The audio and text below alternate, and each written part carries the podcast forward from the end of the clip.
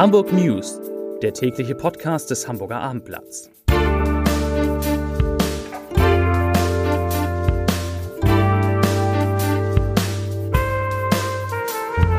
Moin, mein Name ist Lars Heider und heute geht es um Heizungen in Hamburg, die dringend ersetzt werden müssen. Weitere Themen. Hamburger sollen aufhören, Gänse zu füttern. Ein Lehrer fährt eine Barkasse mit seinen Schülern auf Grund.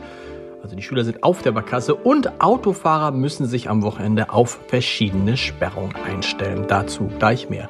Zunächst aber wie immer die Top 3, die drei meistgelesenen Themen und Texte auf abendblatt.de. Auf Platz 3 Großes Mittelalterfest, Zeitreise zu Writtern und Wikingern. Auf Platz 2 Todesursache Treppensturz, Arzt erklärt Gründe für Anstieg. Und auf Platz 1 Wer ersetzt Kittel beim Hamburger SV? Da geht es interessanterweise um künstliche Intelligenz. Lesen Sie mal rein auf www.abendblatt.de. Ganz so aufregend hatte sich die Schulklasse den Ausflug sicherlich nicht vorgestellt. Eine Barkasse ist heute Vormittag in der Elbe vor Teufelsbrück auf Grund gelaufen. Nach Angaben der Polizei fuhr sich das Boot gegen 10.15 Uhr bei Niedrigwasser nahe dem Ufer fest. Offenbar hatte der Schiffsführer am Anleger Teufelsbrück einen weiteren Schüler an Bord holen wollen. Dabei habe er an der Landseite statt an der Fahrwasserseite angelegt, so die Polizei. Beim Ablegen sei die 13 Meter lange Barkasse dann bei weiter ablaufendem Wasser im Schlick stecken geblieben. Rettungskräfte der Feuerwehr halfen den sieben Kindern, dem Schiffsführer, einer Betreuerin sowie einer weiteren Begleitperson von Bord. Der Klimabeirat des Senats hat die Politik aufgefordert, für einen raschen Austausch sehr alter Heizungen in Hamburg zu sorgen. Anlass sind neue Daten, die die Schornsteinfeger vorgelegt haben. Diese Zahlen der Hamburger Schornsteinfegerinnung bestätigten, so heißt es vom Klimarat, dass sehr alte Heizungen in Hamburg noch weit verbreitet seien. Und aus Sicht des Klimarates sind die Daten der Machbarkeitsstudie und die Erhebung der Schornsteinfeger eine sehr wichtige Arbeitsgrundlage soll heißen, nach den Daten aus dieser Machbarkeitsstudie zur Gebäudesanierung werden 21 Prozent der gesamten Hamburger Wohnfläche noch mit Heizungen beheizt, die älter als 30 Jahre sind. Und diese sind in der Regel deutlich klimaschädlicher als neuere Anlagen.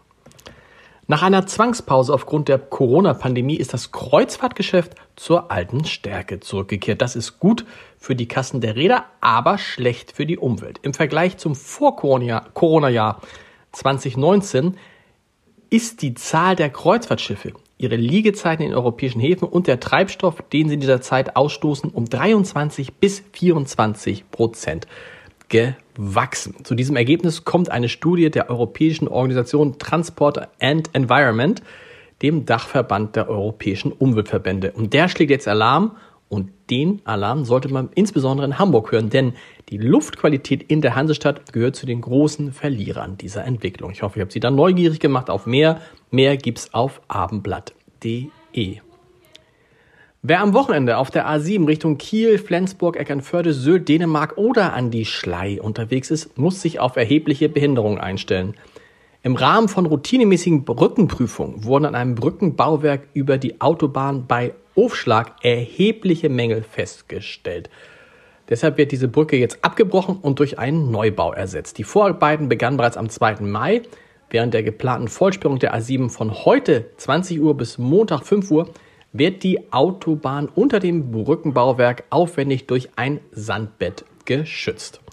Auch am Wochenende gehören viele Hauptstraßen in Hamburg den Fahrrädern. Auf gleich zwei Demonstrationen wird für mehr Klimaschutz und eine ökologischere Politik geworben mit Folgen für den Autoverkehr. Für Sonntag ruft das Bündnis Mobil ohne Auto zur großen Fahrradsternfahrt auf, um für klimafreundliche Verkehrsmittel und die Umsetzung der Verkehrswende zu demonstrieren. Von Schleswig-Holstein und Niedersachsen aus geht es am Morgen des Sonntags entlang von fünf Hauptrouten in die Hamburger Innenstadt, wo eine gemeinsame Abschlussrunde über den Ring 1 geplant ist. Und eine weitere Fahrraddemo ist für Sonnabend geplant unter dem Motto Stoppt den Flächenfraß will das Bündnis Rettet Hamburgs Natur gegen die Versiegelung natürlicher Ökosysteme durch Bauprojekte und für den Erhalt aller Naturräume und Grünflächen in und um Hamburg eintreten. Start ist um 13.30 Uhr an den Landungsbrücken.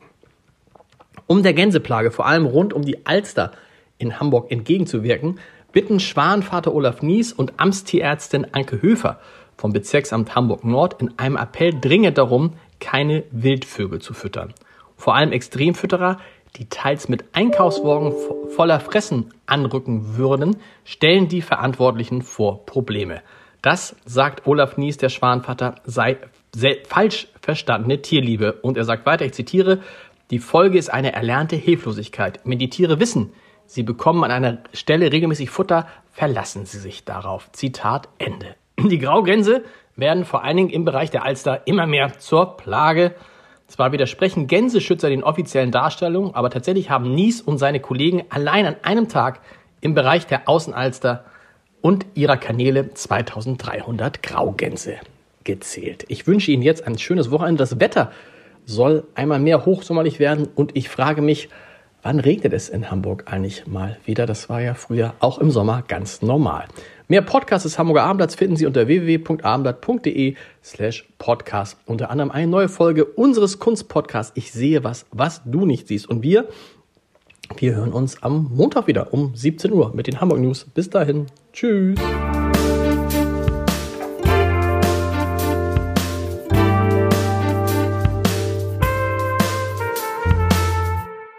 Weitere Podcasts vom Hamburger Abendblatt finden Sie auf abendblatt.de slash podcast.